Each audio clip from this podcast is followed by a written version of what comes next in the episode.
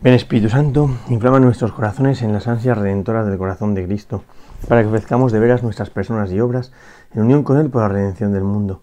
Señor mío y Dios mío, Jesucristo, por el corazón inmaculado de María me consagro a tu corazón y me ofrezco contigo al Padre en tu santo sacrificio del altar, con mi oración y mi trabajo, sufrimientos y alegrías de hoy, en la reparación de nuestros pecados y para que venga a nosotros tu reino. Te pido en especial por el Papa y sus intenciones, por nuestro obispo y sus intenciones, por nuestro párroco y sus intenciones. Oh Señora mía, oh Madre mía, yo me ofrezco del todo a ti, y en prueba de mi fiel afecto te consagro en este día mis ojos, mis oídos, mi lengua y mi corazón. Una palabra todo mi ser, ya que soy todo tuyo, oh Madre de bondad. Guárdame y defiéndeme con cosa y posesión tuya. Amén. Nuestro Señor los Apóstoles ruega por nosotros. Vamos a contemplar en este día un Evangelio precioso, un día muy bonito, porque en este día que nosotros iniciamos la peregrinación a Pontevedra, em, es justo el aniversario de la aparición de la Virgen a, la hermana Dores, no era Sor Lucía, era la hermana Dores, en el colegio de las Doroteas, cuando está ahí como pasando desapercibida, parece que nadie se da cuenta de que está ahí. Sin embargo, el corazón de María, ¿cómo no se va a dar cuenta de que está ahí su amiga, ¿no? le había dicho la Virgen cuando le dijo eh, que Francisco y Jacinta se irían, y ella se queda toda triste, dice, pero yo me quedaré contigo, ¿no? Y en 1925, el 10 de diciembre, viene la Virgen, es la primera aparición ahí en, Pontevedra, donde hace la promesa de los cinco primeros sábados, la gran promesa de asistir en el momento de la muerte a todo aquel que reza los cinco primeros sábados con, con devoción, sobre todo con el deseo de desagraviar el corazón de María, ese corazón que aparece cercado de espinas, diciendo, mira mi corazón, primero se aparece el niño, se aparece la Virgen con el niño y habla el niño primero, dice, mira el corazón de mi madre, todo cercado de espinas que los hombres ingratos le clavan, ¿no? Entonces después habla la Virgen, le dice, este es el corazón cercado de espinas, por las ingratitudes de los hombres, tú al menos dignate consolarlo. Qué bonito es eso, ¿no? tú al menos consuélalo. Y y Lucía se lanzará a consolar el corazón de Jesús y luego hace esa promesa de los cinco primeros sábados, el que reza los cinco primeros sábados, con confesión, con comunión, meditando durante 15 misterios, em, eh, 15 minutos un misterio del rosario y rezando el rosario, y luego pues, todo lo demás, la intenciones del Papa y todo eso, ¿no? Pues ella promete asistirlo en el momento de la muerte con todas las gracias necesarias para la salvación, es muy fuerte, ¿no? Y luego un poquito después aparece el niño Jesús quejándose de que la hermana Dores no había hecho el encargo de su madre. Y cuando la hermana les dice, ya, es, es, que dice mi director espiritual que eso ya existe en la iglesia. Dice, sí, pero la gente hace los cinco primeros sábados buscando el premio de, que la citan en, el momento de la muerte. Nadie los hace buscando consolar el corazón de la Virgen, ¿no? Bueno, pues vamos a contemplar el Evangelio queriendo consolar precisamente ese corazón de nuestra Madre y el corazón de Jesús, que había sido uno de los, de los ejes de toda la revelación de, Fátima, del misterio de la aparición de Fátima, el consuelo del corazón de Jesús y del corazón de María. ¿no? Dice, pero ¿con quién compararé a esta generación? Se parece a los chiquillos que sentados en las plazas se gritan unos a otros diciendo, os hemos tocado la flauta y no habéis bailado, os hemos entonado endechas y no os habéis lamentado. Porque vino Juan, que ni comía ni bebía y dicen, demonio tiene. Viene el Hijo del Hombre que come y bebe y dicen, ahí tenéis un comilón y un borracho, amigo de publicanos y pecadores. Y la sabiduría se ha acreditado por sus obras. es un evangelio muy fuerte, muy fuerte, que en primer lugar mm, eh, nadie puede decir que ese evangelio lo ha inventado la primitiva comunidad para tratar como de, de vendernos una moto y de hacernos creer unas cosas que no son dichas por Jesucristo, porque si este Evangelio no es histórico, entonces ¿por qué está puesto? ¿no? O sea, cuando uno se inventa un texto no pone la opinión de sus enemigos para ponerlo verde, y aquí claramente dice que los enemigos de Jesús se burlaban de él diciendo que era un borracho y un comilón. es fuerte, ¿eh? Que la humanidad llame a Cristo borracho y comilón. Pero de hecho que este Evangelio esté recogido aquí quiere decir que este Evangelio es historia pura y dura. Em, que no es un mito, no es una, no es una invención de alguien el Evangelio. ¿no? Bueno, el que va en la línea de esos Evangelios en los que Jesús se lamenta de la actitud de la gente, ¿no? Eh, al final de su, del Evangelio también, en el capítulo 17, dice, Padre Santo, el mundo no te ha conocido. Es muy fuerte ese Evangelio. Esto había venido para que los hombres conociesen al Padre, para que los, hombres se abriesen a Dios, ¿no? Dice, Padre Santo, el mundo no ha conocido. Tiene que reconocer con humildad el fracaso estrepitoso de su misión. El mundo no ha conocido, pero estos te han conocido. Y estos que te han conocido, esta oración sacerdotal, dentro de un minuto te van a abandonar también. En Getsemaní. Entonces, es un drama, es un drama el que vive Jesucristo. Él viene a revelar al hombre la grandeza de Dios, el amor de Dios, y el hombre no quiere acoger el amor de Dios. Es un misterio tremendo. ¿eh? Es un... Claro, uno, uno entonces piensa, claro, Dios podía haber obligado a todos a reconocer el poder de Dios. Dios podía habernos obligado y sometido a acoger la revelación de su Hijo Jesucristo. Pero Dios no quiere esclavos, Dios quiere amantes. Y por eso la relación de amor implica un grado de libertad.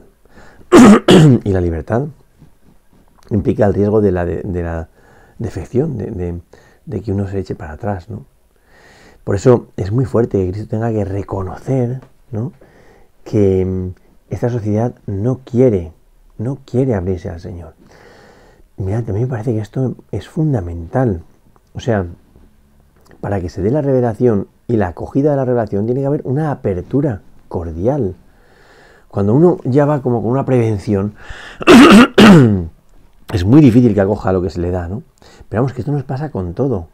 Cuando tú llegas a un grupo y ya vienes prevenido de que el que vaya con un abrigo rojo es un hortera y no quiero saber nada de él, si te presentan a uno de un abrigo rojo, ya puede ser la mejor persona del mundo. Que tú tienes un rechazo inicial. Y costará Dios y ayuda. muchas veces tendrá que ser por medio del asombro o de la ruptura. El que uno se abra con humildad a ese que se me manifiesta. Porque yo tengo un prejuicio y mi prejuicio me lleva a cerrarme. La sociedad a la que evangeliza Jesús, que no es muy distinta a la sociedad que evangelizamos nosotros, o Dios por medio de nosotros, tiene un prejuicio de rechazo hacia Jesucristo. Y por eso el Señor se queja. tiene un prejuicio de rechazo hacia Dios. Es más, la sociedad a la que Jesús evangeliza prefiere seguir en su comodidad antes que tener que responder a la iniciativa de Dios. Y por eso Jesús se queja. Porque, porque la revelación es un ofrecimiento porque la iglesia propone, nunca impone. Jesucristo propone, no puede imponer. Porque si impone ya no es libertad, ya no es amor.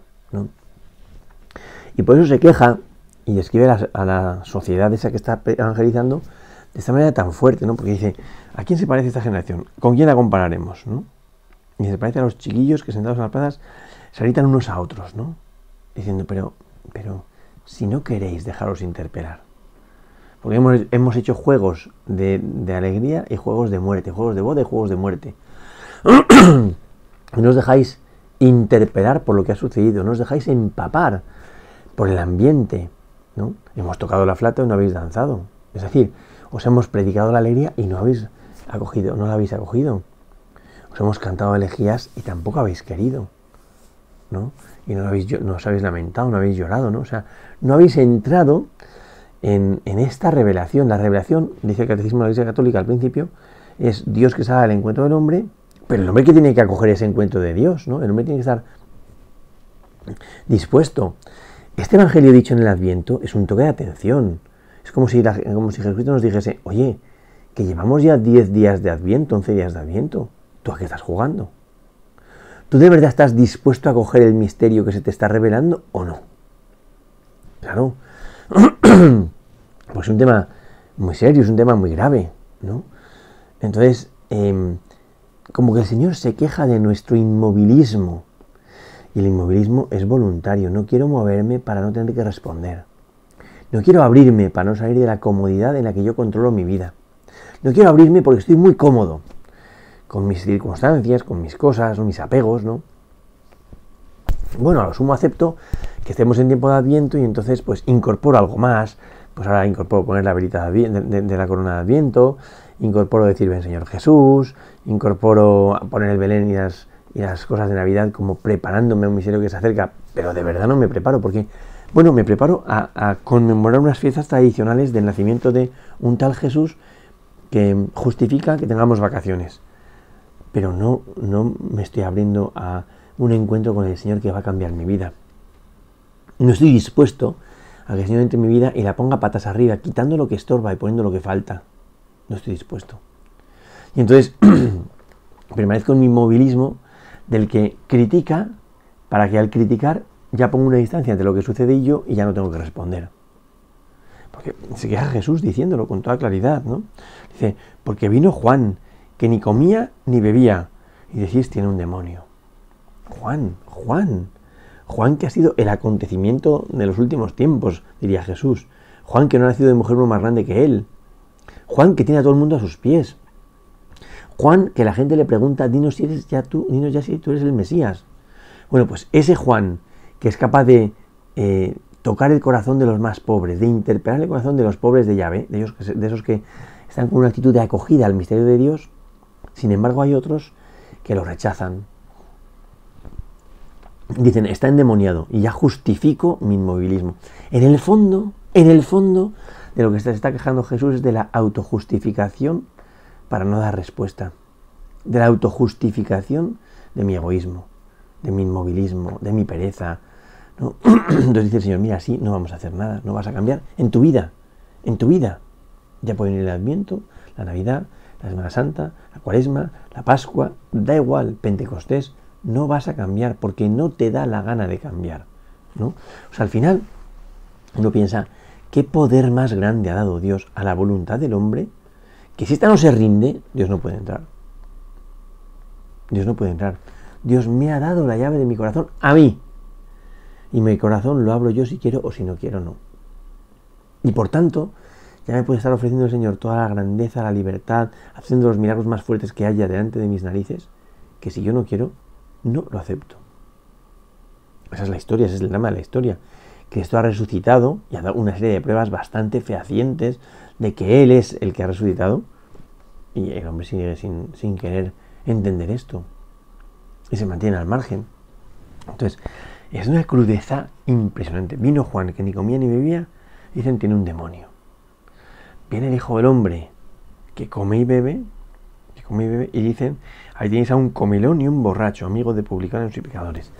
Fijaos que es impresionante que Jesús se haga eco de lo que la gente piensa de él. Tenéis un comilón y un borracho, porque come y bebe, y porque participa de las alegrías humanas. Ese comer y beber es participar de las alegrías humanas. Jesús tiene predilección por los banquetes con los pecadores. Allí es un comilón y un borracho, amigo de publicanos y pecadores. Pero pero esta frase que parece como que descalifica a Jesús, a mí me parece que para nosotros lo coloca en su sitio. Es el amigo de publicanos y pecadores. Es que ha venido a salvar no a los justos, sino a los pecadores. Ya lo dice él. Por eso, así que Jesús con los buenecitos religiosamente, que se dedican como a tener satisfecho a Dios dándole un cumplimiento de normas externas, pero el corazón está apartado de ellos, de él, perdón. Entonces, al final, ellos hacen su historia y su vida y no terminan nunca de convertirse. La conversión es una cuestión del corazón. Y que la iglesia nos lo proponga ahora, en este momento del Adviento, nos tiene que llevar a reflexionar. ¿Yo cómo estoy poniendo en juego mi corazón? ¿De verdad lo estoy poniendo en juego? ¿De verdad el Señor está pudiendo entrar en mi vida? ¿De verdad el Señor está, está pudiendo interpelarme y ordenar mi vida? ¿O al final voy a mi bola, hago lo que me da la gana? Es un tema muy serio. Un tema muy serio, ¿no? O sea, al final, Dios no va a hacer en mí nada que yo no le permita. Esa frase que hemos dicho tantísimas veces, Dios que te creó sin ti, no te salvará sin ti. No te va a salvar sin ti. O sea, Dios no va a hacer en tu vida nada que tú no le permitas hacer. Porque, porque no ha venido a quitarnos la libertad. No ha venido a buscar un pueblo de esclavos. el pueblo de Israel ya había estado bastante tiempo esclavo en Egipto, en Babilonia, de los griegos, de los romanos, de los persas. ¿no? Y Jesús ha venido a mostrar un camino de libertad, una invitación al amor. claro, pero claro, se queja, dice, ante nuestras conciencias, ¿por qué no queréis quererme? ¿Por qué no os abrís con humildad al don que os he traído? ¿Por qué no queréis acogerme? ¿Mm? Es el lamento del Señor que a uno debería eh, conmover. Este lamento va a acompañar toda la vida de Cristo y se va a hacer especialmente dramático en el momento de la crucifixión, que no se entiende, porque se puede entender de una manera muy inmediata, pero que es grave. ¿eh? Cuando Jesús está clavado en la cruz, después de decir, mujer, ahí tienes a tu hijo, ahí tienes a tu madre, grita, tengo sed. Tengo sed. Algunos dicen que sí, podía ser de verdad la sed, porque morían por asfixia y todas esas cosas, ¿no? Pero yo creo que no, porque le, dan una caña, una esponja, pinchan una caña, una esponja llena de hisopo eh, y vinagre, que era una especie de anestésico y tal, ¿no? Y él lo prueba y no lo quiere tomar. Entonces, ¿de qué tiene sed el Señor? Tiene sed de redención. Sed de redención. Tengo sed, dice el Señor, ¿no? Y, y, desde ese momento, vamos, se justifica una vida entregada solo por saciar la sed del corazón de Cristo. Solo por saciar la sed del corazón de Cristo. ¿no? Tengo sed, que es este lamento del que se queja aquí, ¿no? O sea, déjate interpelar por lo que hay delante y no trates, no, no te coloques frente a ello con una prevención, un prejuicio y ya no lo aceptes, ¿no? Que es como nos solemos colocar, colocar delante del Señor, ¿no? Y dice, pero la sabiduría se ha acreditado por sus obras. ¿Cuántas veces en el Evangelio de San Juan va a citar como testigo de la divinidad de Cristo las obras que él hace? ¿No? Él muestra cómo sus obras em, em, como que garantizan la, verdad de, quién es Él, justifican quién es Él. ¿eh? Y esto yo creo que es muy importante. O sea, hay una evidencia delante de nosotros. Dice Jesús en el Evangelio, si no me creéis en mí, creed al menos a las obras. Hay una evidencia. O sea, delante de nosotros están sucediendo milagros, porque Cristo está aquí. ¿Cómo es posible que no nos dejemos interpelar? ¿Cómo es posible que sigamos cerrados en nuestra cabezonería? Claro, entonces se entiende muy bien cómo Jesús se queja, sobre todo em, cuando habla del, del matrimonio, se queja Jesús de la dureza de vuestro corazón. Como diciendo, la revelación del Señor, que es una invitación al amor, solo encuentra un obstáculo, tu cabezonería, tu dureza de corazón, tu prevención. Entonces Dios no puede actuar en ti. Esto va a ser una constante en todo el Evangelio. Cuando Jesús vuelva a Nazaret, su patria, dice, ahí no pudo hacer ningún milagro y se escandalizaba a causa de su falta de fe. O sea, por la prevención que tienen ellos ante Jesucristo, no puede hacer allí ningún milagro. Es duro, ¿eh? Es duro. Claro, entonces uno entiende que la posibilidad de la, de la condenación es real. Es real que si a mí no me da la gana de abrirme con humildad al misterio de Dios para que entre en mi vida y ponga orden, Dios no puede obligarme a coger ese misterio.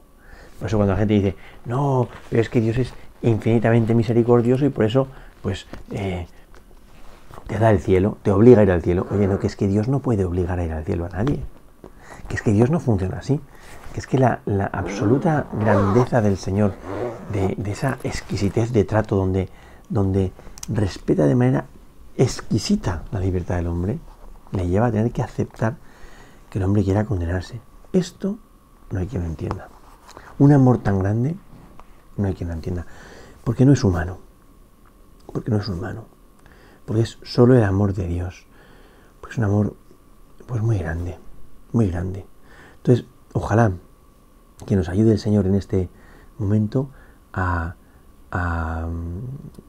pues a acoger, a abrir el corazón, a ablandar el corazón para poder acoger el misterio de un Dios que se me va a revelar de una manera totalmente sorprendente, que no encaja en mis esquemas. Ojalá que pueda de verdad acoger este misterio de un Dios que viene a mí según su modo de proceder y no según el mío. Que Dios no ha querido, bueno, según el mío sí, porque viene según la carne, pero según la carne no según el modo de proceder mundano, sino del modo, según el modo de proceder humano, que es lo que Dios ha querido hacer. que sé, acoger al Señor me lleve, hablar al Señor, perdón, me lleve a poder acoger a Cristo que viene, que entre en mi vida y ponga orden donde hay tanto desorden. Que de verdad Em, este, como este toque de atención del amor del Señor, pues un toque del amor, me lleve a, reconocer si estoy abriéndome al misterio de Dios o estoy en el fondo viviendo una apariencia para no tener que que rendir el corazón. Gloria al Padre, al Hijo y al Espíritu Santo, como era en el principio, ahora y siempre, por los siglos de los siglos. Amén.